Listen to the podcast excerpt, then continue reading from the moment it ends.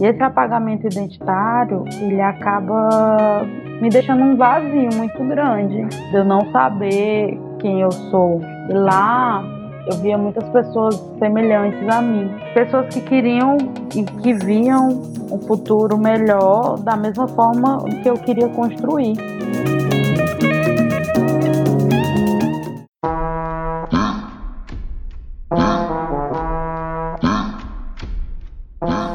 Lá na pequena célula respira a mitocôndria. Sem ela, não há energia para os menores devaneios. Respirar é preciso.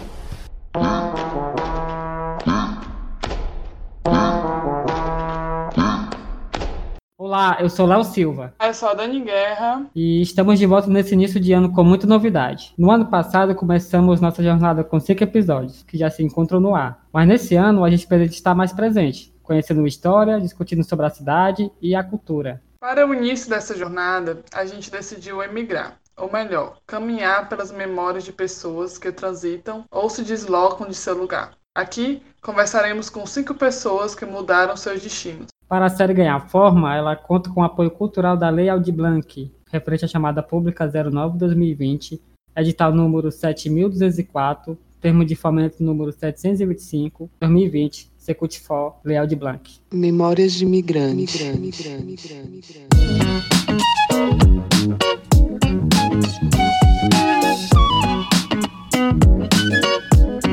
Memórias de imigrante.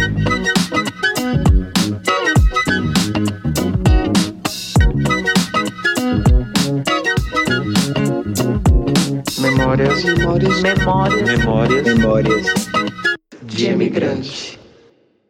Emigrar. Retirar-se de um local para tentar a vida em outro, de maneira voluntária ou imposta, por qualquer motivo que o seja, saltos ou sobressaltos da vida, de onde você veio, como é que era lá? Quando chega num novo lugar, tudo salta aos olhos e a atenção fica redobrada. Nova paisagem, nova vida. Como é Nazária? Como é estar onde você está? Hoje começamos aqui uma nova série de cinco episódios chamada Memória de Emigrante. A cada novo respiro, vamos escutar histórias, lembranças, culturas e opiniões de alguém que veio de lá ou saiu de cá, ou que veio daqui e foi bater para colar, dos nossos que vêm e vão, de uma pessoa em movimento. Josélia, desde a adolescência, descobriu que Camusim era muito pequeno para as curiosidades e as necessidades culturais dela. Começou aos 18 uma longa jornada que passou por Sobral, Rio de Janeiro e hoje se encontra entre as cidades de Fortaleza e Redenção. A mulher, aos 32 anos, teve que estar muito distante de casa para entender a perversidade do discurso genocida que costuma dizer que no Ceará não tem negros. Hoje, ela busca ressignificar por aqui a existência de negras e negros cearenses, sendo co-criadora da página Profissionais Negros do Ceará. Isto sem perder o aconchego da família e da filha Lucinda, que sempre a leva de volta a Camusim.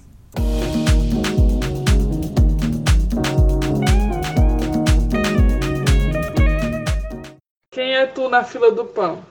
Eu, eu me chamo Josélia, sou de Camusim, tenho 32 anos. Eu estudo agronomia na Universidade da Lusofonia Afro-Brasileira, conhecido como Unilab.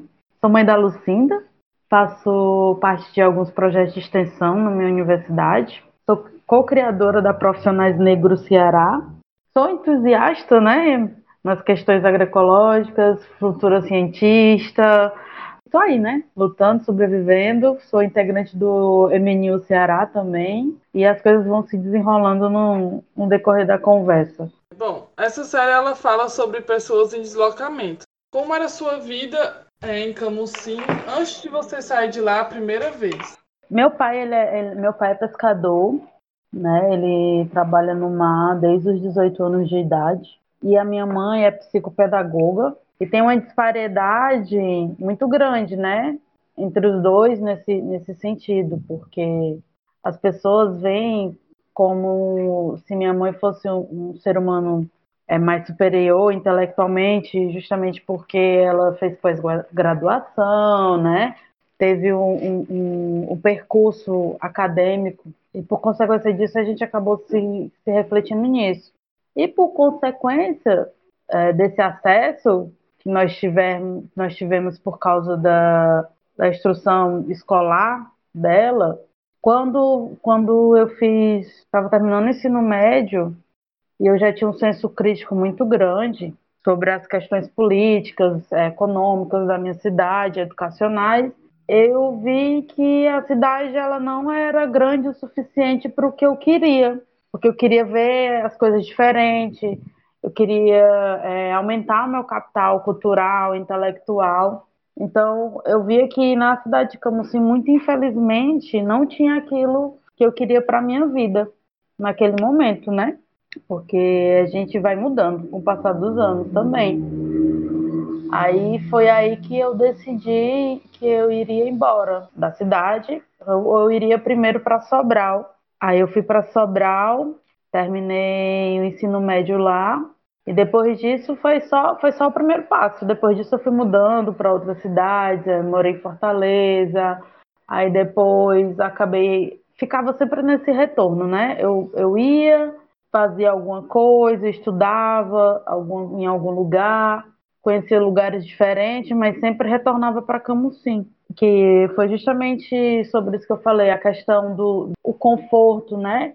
Que era um local que eu sei que eu, que eu, que eu seria sempre acolhida.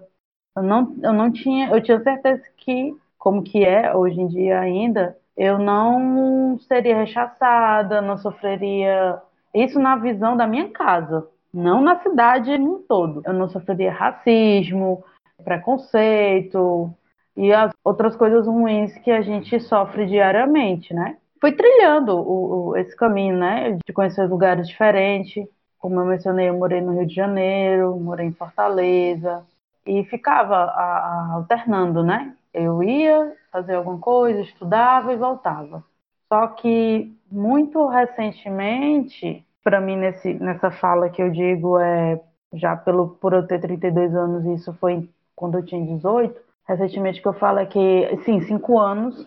Eu tive que voltar, eu voltei por uma força maior, porque minha mãe, infelizmente, ela adoeceu. Ela acabou sendo diagnosticada com câncer e por causa disso, essas indas e vindas distantes, porque eu, eu fui e voltei, por exemplo, eu fui e voltei para o Rio de Janeiro duas vezes, mas essas indas e vindas distantes, elas cessaram ficar agora mais próximo, né? Eu fiquei só em Fortaleza. E diversas energias foram fluindo, foram acontecendo no cotidiano até que em 2018, na realidade, eu submeti o vestibular para as duas instituições, tanto a UFC quanto a Unilab, para o mesmo curso, porém eu optei pela, pela Unilab, né? pelas minhas questões ideológicas, sendo bem sincera, porque a, a, agronomia na Unilab ela é uma agronomia agroecológica. Por essa questão, eu acabei ficando lá em, em, em Redenção. Eu, eu, moro agora em Redenção, em Redenção Acarape e continuo e também moro em Fortaleza. Eu tenho esse, esses pontos, né? Você tem falado muito sobre esses bate e volta, né? Da saída e vinda, né? essa questão do, do eu ir, mas sempre voltar, né? Tu vê isso como uma questão de afeto com, com o local, com a, com a sua cidade, que é como sim? É, nem tanto com a cidade, sim com a minha família, as pessoas da minha família. Porque mesmo com o passar dos anos, como se ainda, na minha visão, na minha concepção ideológica também, como se ainda não é uma cidade suficiente para as coisas que eu quero, para o meu modo de pensar, para o que eu quero desenvolver no decorrer do, do, dos anos, né? Mas eu sempre, eu me sinto muito confortável, eu me sinto muito segura na casa dos meus pais, porque temos esse, essa ligação. Muito felizmente nós temos essa ligação, esse afeto, né? Esse companheirismo muito grande, muito presente na, na, nas nossas vidas, o que é algo muito bom. É, tem como você nos contar, Jocélia, é, nessas idas e vindas, nesses trajetos para outros locais também, uma lembrança ou uma história que esteja frisada assim nesse nesse trajeto que você tem feito, né, de deslocamento e tudo mais? Eu, eu percebia quando eu era mais jovem, quando eu ia para algum lugar novo, eu sentia um, eu tinha um sentimento de, de medo muito grande, justamente porque era um lugar, um lugar diferente, né? Pessoas diferentes, um estado diferente, isso até em viagens de, de a lazer.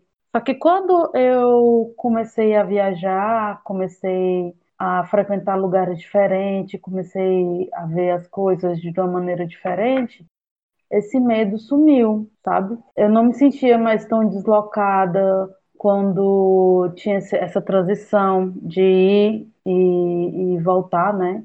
Eu não tinha mais esse medo e era algo muito bom. E eu notei que isso foi melhorando com o decorrer do tempo. E eu tenho uma lembrança muito grande, assim, da primeira vez que eu fui embora para o Rio de Janeiro, porque era muito longe. Eu sempre estava por aqui, por Fortaleza, né, pra, pela região. Eu lembro que a minha mãe ficou muito receosa.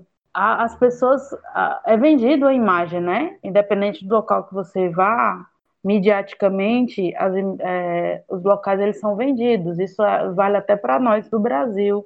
Em outros locais, o Brasil é visto de uma maneira totalmente deturpada. E quando eu falei a ela que eu iria para o Rio de Janeiro, ela se sentiu com muito medo. Ela ficou muito receosa quando eu disse que iria para lá. Só que eu falei para ela que ela não tivesse medo, porque eu estava me sentindo muito bem, eu estava me sentindo muito segura, né, das decisões que eu estava tomando no momento e que por consequência tudo iria ficar bem. E realmente ficou, ficou tudo bem. Eu, eu a primeira vez que eu fui, eu fiquei uns quatro anos quase e acabei retornando, né? Fiquei um ano aqui novamente e depois eu tornei novamente para o Rio de Janeiro, já em, em 2016. Aí eu fiquei o ano todo de 2016 lá, acabei voltando já por causa da minha mãe, como eu falei. Conta pra gente o que é que você foi fazer no Rio. a primeira vez que eu fui lá é bem interessante, porque a primeira vez que eu fui lá, eu fui passear. A priori eu fui passear e ver como que era a cidade, né? Acabei me apaixonando pelo local, conheci pessoas e vi que lá, pelo menos, eu tinha uma grande facilidade em, adquirir conhecimento de graça, que aqui eu não, não tinha, não tinha na época. Em várias questões, tanto na questão de, de, de educação quanto no lazer também. Porque eu gosto muito de ir em museus, gosto de ver exposições, eu gosto de estar em movimentos sociais. Então, por consequência disso, lá eu via que era mais fácil, era bem mais fácil. Mas tu não disse o que é que tu tu foi visitar e depois quando tu foi morar, tu já foi atuar em algum projeto agroecológico, algo assim? É, eu cheguei lá, eu passei alguns poucos três meses, né, conhecendo os locais mais turistando mesmo. Aí depois eu comecei a estudar, fiz um curso, um curso de computação gráfica, numa instituição que não existe mais lá. Eu estudei lá. Depois disso eu fui me envolvendo com projetos mais na área de, de da ecologia no sentido de que eram projetos, como é que eu posso dizer? Eu fiz parte do Planta na Rua, que era um projeto de hortas urbanas, né? Hoje em dia também é um projeto extinto, né? Muito infelizmente. Aí eu, eu fiz parte desse projeto, né? Que é basicamente otimizar, né? Espaços ociosos urbanos com a implementação de, de hortas, principalmente, né? Porque era mais focado na soberania alimentar. Como hoje em dia eu continuo ainda nesse, nesse, mesmo, nesse mesmo segmento, só que agora numa instituição maior que é a Unilab, né? Isso a primeira vez que eu fui lá. Já na segunda vez, eu não demorei tanto tempo. Eu fui para o ECUM, foi o primeiro encontro nacional de estudantes e coletivos negros que aconteceu na, na UFRJ, lá na Praia Vermelha. Foi muito bom, foi assim enriquecedor, conheci diversas pessoas maravilhosas e acabei ficando um ano, porque como eu já tinha, uh, já conhecia os lugares, já conhecia pessoas, né? já tinha esse, essa ligação, esse vínculo, foi muito mais fácil continuar lá. E eu, eu gosto muito do Rio de Janeiro, né? Eu gosto muito de, de, de estar lá, porque eu sinto, eu me sinto muito confortável. É uma cidade que me mostra muitas oportunidades, né? Principalmente na área intelectual, locais para ver, culturalmente falando também. E isso me deixa muito bem. Eu, eu gosto muito, tanto que eu até espero conseguir passar por tudo isso para poder, nem que seja, voltar novamente lá depois. E tu fala muito sobre estranhamento e insegurança, né? Fora de Camusim. Eu queria entender se isso tem uma interligação, né? E essa afinidade também com o Rio de Janeiro, se isso tem uma interligação também com racismo, com identidade, coisas nesse sentido. É basicamente sobre isso, né? Assim, aqui no Ceará é uma pauta recorrente, principalmente nas, nas movimentações pretas do Estado, é que, muito infelizmente, as pessoas agem como se não tivessem pessoas pretas, né? Pessoas negras no Estado. Né? Nós temos, muito infelizmente, nós temos esse apagamento identitário, né? Que é algo muito ruim. E esse apagamento identitário, ele acaba me deixando um vazio muito grande, sabe? De eu não saber quem eu sou nesse, nesse sentido. E lá eu via muitas pessoas semelhantes a mim, tanto fisicamente quanto que pessoas que queriam e que viam um futuro melhor da mesma forma, a construção da mesma forma que eu queria construir. E essa Josélia de 18 anos, né? Se ela tivesse as, as ligações, as interligações que ela tem hoje em dia com as pessoas e o estado do Ceará na sua totalidade, como eu tenho hoje em dia com 32 anos, muito, muito seriamente eu não teria ido para lá não. Possivelmente teria ido para passear, não, mas não para me suprir de, da questão identitária falando, né? De, de me ver, de me reconhecer nas pessoas, porque infelizmente a nossa história, isso pautada racialmente no estado do Ceará, ela é, ela é muito apagada. Os registros são poucos e difíceis de encontrar. É tanto que eu tento construir a minha história do, do modo de que a minha filha não sinta, ou se ela sentir, ela não sinta tão forte quanto eu senti, quanto eu senti no decorrer da minha vida. Que para mim, pelo menos, isso é o mais importante no momento, é eu me reconhecer. Esse sentimento de pertença que foi nos tirado aqui no estado, ele é, ele é muito forte, faz com que a gente se sinta confortável, né, como eu já disse, em, em locais que nós temos esse espelho, né, semelhança. Canto dos Emigrantes, com seus pássaros ou a lembrança de seus pássaros, com seus filhos ou a lembrança de seus filhos, com seu povo ou a lembrança do seu povo. Todos emigram, de uma quadra a outra do tempo, de uma praia a outra do Atlântico, de uma serra a outra das cordilheiras. Todos emigram para o corpo de Berenice ou para o coração de Wall Street, para o último templo ou para a primeira dose de tóxico. Para dentro de si ou para todos, para sempre, todos emigram. Alberto da Cunha Melo.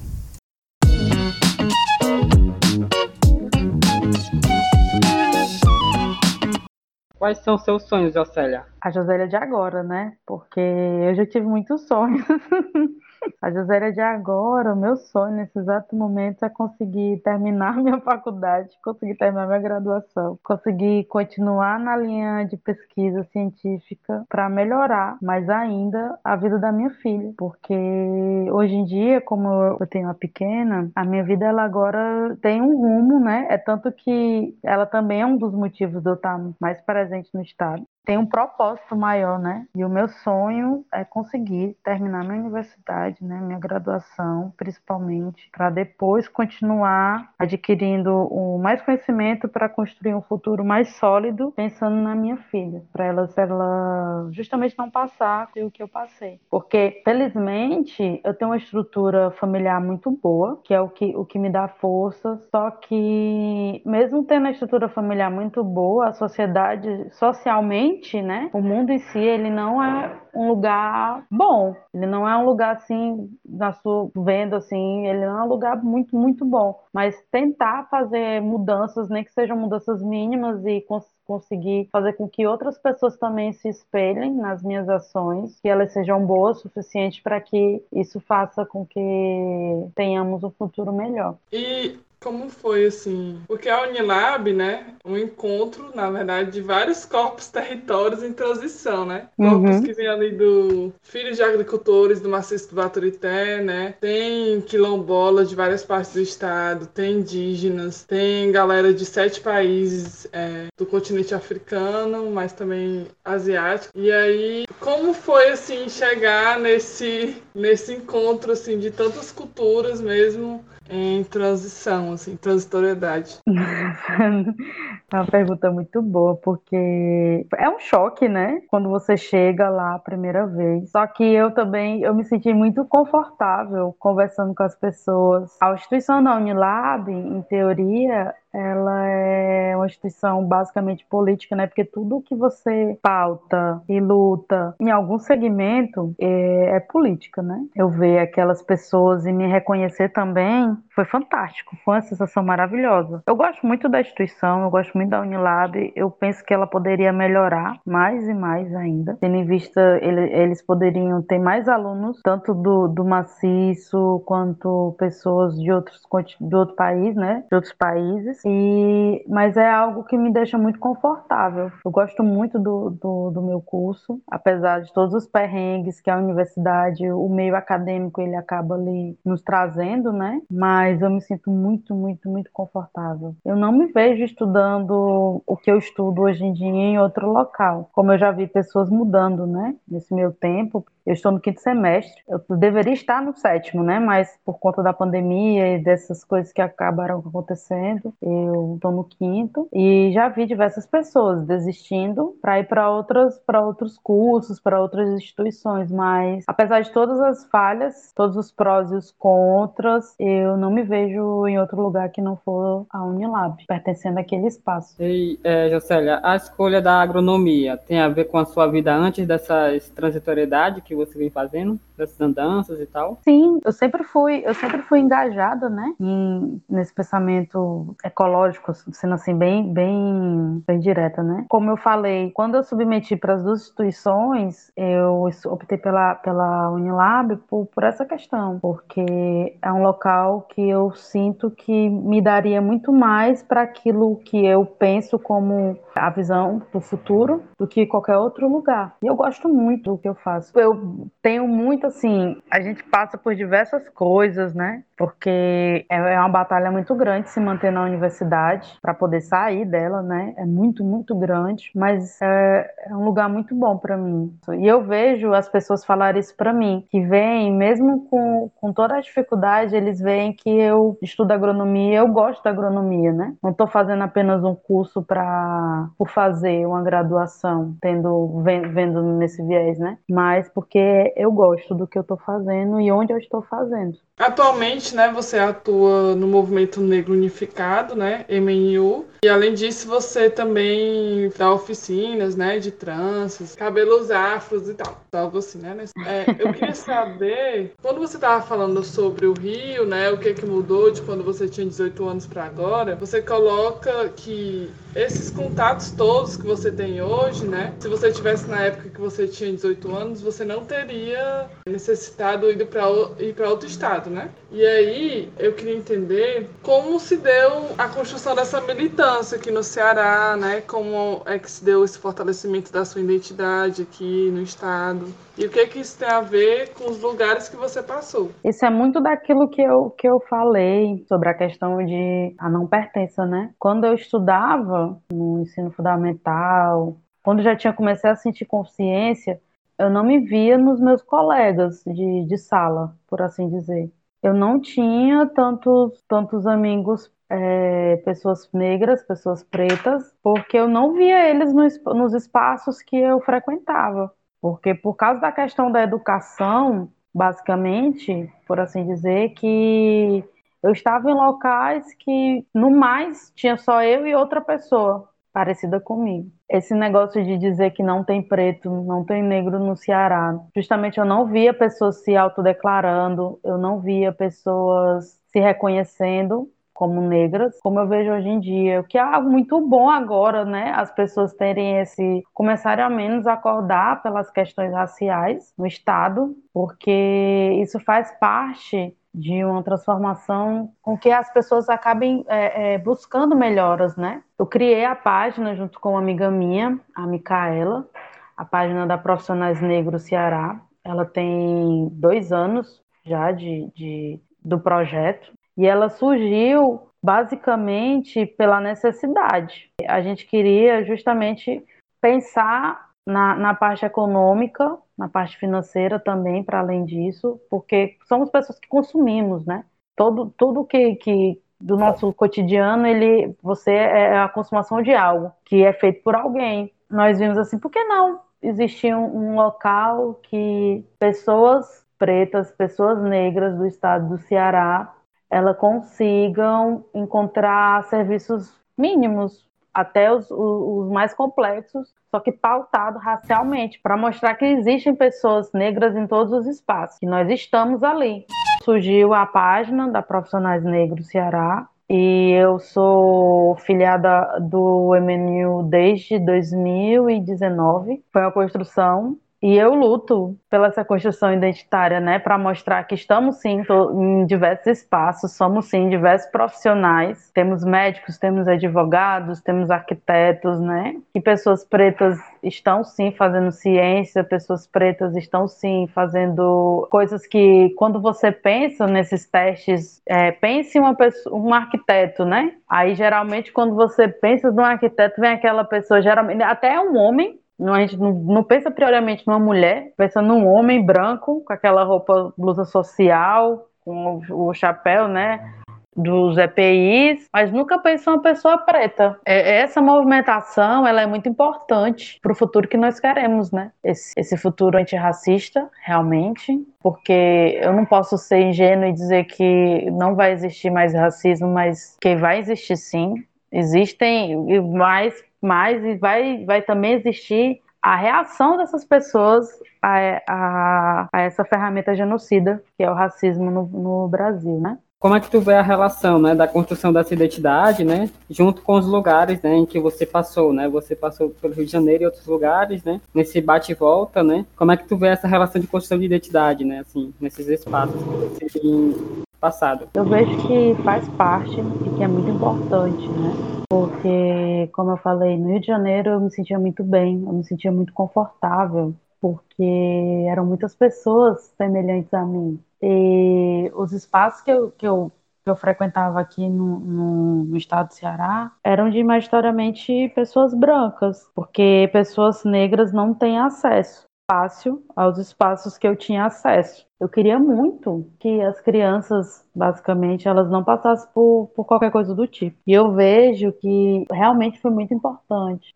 porque também é, faz com que eu veja a diferença de o que é ser uma pessoa negra aqui como é ser uma pessoa negra em, no estado como o Rio de Janeiro, por exemplo, porque são, so, podemos ser semelhantes fisicamente, porém historicamente somos tem uma disparidade muito grande. É tanto que quando eu vou relatar para vocês algo que aconteceu comigo por consequência da página, né, da profissionais. Quando a página foi criada, teve um burburinho muito grande. Nós saímos em, em diversas mídias do, do Estado, principalmente os jornais, saímos em jornal impresso e tudo mais, temos várias entrevistas. E hoje em dia nós, nós temos a informação muito rápida, né? Tanto as boas quanto ruins. As pessoas que liam a matéria, as matérias desses jornais maiores falando sobre a gente, né? Porque lá estava estampado nossas fotos, elas olhavam para a gente e ficavam falando que estava errado, que como é que duas pessoas poderiam fazer isso ou pensar dessa maneira, sendo que no Ceará não tinham pessoas negras, nós não éramos nem pessoas tão negras assim, né? Não, não parecíamos pessoas negras, então como é que a gente poderia estar falando sobre isso ou reivindicando identidade, né, construindo identidade, sendo que nós não éramos nem pessoas pretas pela visão do Ceará, sendo que em outros locais somos sim, né? E aqui também, só que o trabalho na, na cabeça das pessoas, a gente vê que o sistema, ele foi tão bem feito, ele foi tão bem articulado ao ponto das pessoas não se identificarem uma com as outras. E eram pessoas semelhantes a nós que estavam falando aqui, né? Dizendo que, que era perda de tempo, que se eles fizessem uma página falando sobre pessoas brancas, eles iriam ser processados e que nós não, por que, que nós não seríamos se estávamos fazendo isso só que pautando com pessoas negras, né? Algo assim, muito absurdo, muito absurdo. E é importante, sim, porque nós precisamos falar sobre nós, né? Precisamos construir nossa história, trilhar nossos caminhos para que outras pessoas não venham falar pela gente. Porque quando outra pessoa fala por ti, ela vai falar a história do jeito que ela quiser, sendo ela boa ou ruim muito infelizmente, pautando racialmente, é construída uma história ruim sobre as pessoas negras no Brasil num todo. E eu luto para que isso mude. É, Jaceli, como é que tu vê, assim, esse, esse lance do perfil, né? É, você, você falou um relato agora sobre isso. Como é que você vê hoje, né, o, o perfil, né, a importância dele, né, para a comunidade e tal? Muitas pessoas vieram a nós depois que a página foi criada, isso na época, muito recentemente, né? Hoje em dia a opinião também vai mudando. É que não que a página tinha ajudado a pessoa se reconhecer, principalmente porque existiam muitas pessoas que elas não se viam, pessoas negras, né, que eram indicadas porque o sistema da profissionais basicamente é indicação, né? Hoje em dia está um pouquinho modernizado, tem tem formulário, né? Agora já é uma coisa mais mais diferente a, coletar os dados da página. Porém, na época era mais indicação, aí a gente tinha que entrar em contato direto com as pessoas e,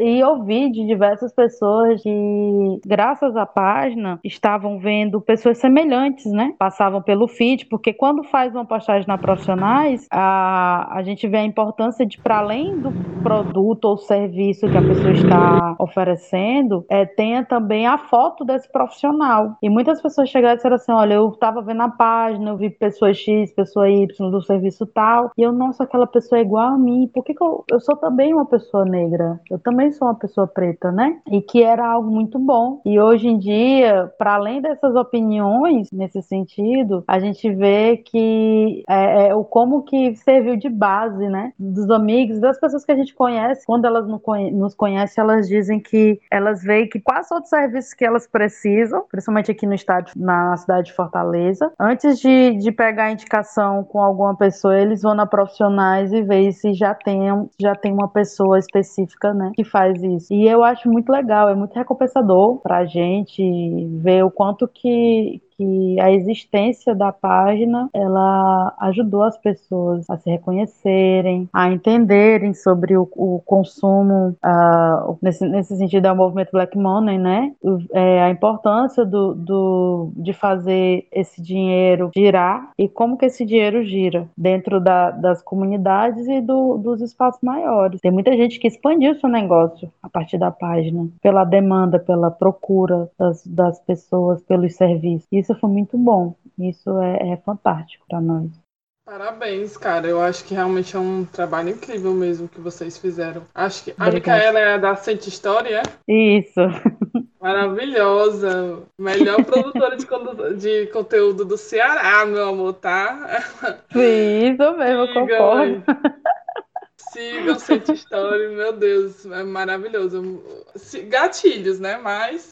Muitos gatilhos, mas sigam, sigam Sente História, sigam Profissionais Negros, sigam a SUOL, sigam. sigam a Casa do Negro. São vários projetos que são interligados também. O Corre Preto. Não sei como é que funciona o, o tema de links, mas sigam, procurem lá no, no, Instagram, porque é muito bom. Ajudem essas redes crescerem, ajudem afroempreendedores. José, eu queria que tu falasse um pouco, né? Tu falou sobre a tua filha, né? E aí, uhum. primeiro eu queria entender se ela também tá em trânsito hoje, né? Por onde é que ela está, se ela tá contigo, se ela tá com a tua mãe, como é que tá a situação. E também, quando tu pensa, assim, na vida dela, né? O que é que tu acha que pode ser diferente da tua, assim? A minha mãe sempre fala que a minha filha, ela é nômade, que desde quando, desde quando eu tava gestando, era nesse vai e volta, né? Né? Hoje em dia, pela questão da, da, da pandemia, porque ah, como eu estou estudando, faço parte de projeto de pesquisa, para mim não parou a, a, a uni, as atividades na Unilab, né? Muito infelizmente a gente tem que estar tá dando conta de diversas coisas. E ela se encontra em, em Camusim, mas ela, ela é super de boa, ela adora, na realidade, ficar viajando, ela fica nesse, nesse trânsito entre as cidades, só que desde o início da pandemia que ela se encontra em Camusim fixamente, por enquanto, né? E o que é que eu vejo de diferente? Eu vejo que por questão do tempo que estamos vivendo hoje, da rapidez, né, da informação correr muito rápido, eu vejo isso por um lado beneficia o entendimento dela sobre o lugar que ela ocupa e eu luto, basicamente eu faço essa construção para que ela se sinta mais confortável, apesar desses trânsitos, né? Porque, sendo bem sincera, ela já está bem acostumada, sempre desde novinha ela viajar, ela já não sente tanto. Estive com ela até segunda-feira, né? No domingo, aliás, domingo à noite dessa semana. Ela já compreende que a mãe dela tá viajando, né? Tá, ou como ela diz, como ela tá na fase de fala, ela diz que a mamãe tá passeando. Ela vai, a mamãe tá trabalhando ou tá passeando. Ela, onde é que tá a tua mãe? A minha mãe tá passeando. Já volta.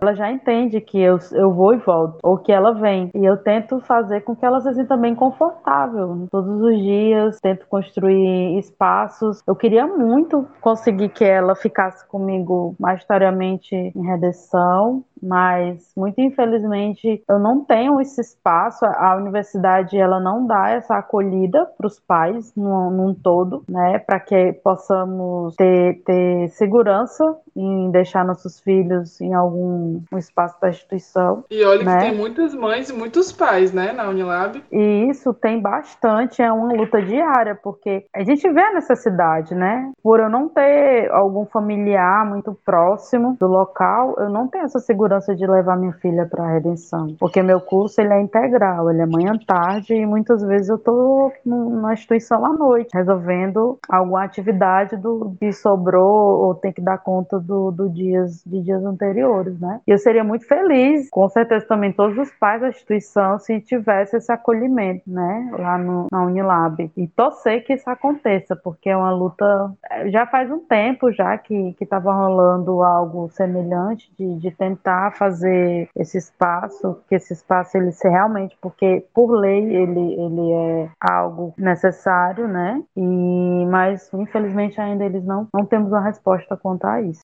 A gente gostaria de compreender melhor o que seria, né, a, a Jocélia de hoje entre a cidade de origem, né, e esses destinos, né, que você tem passado.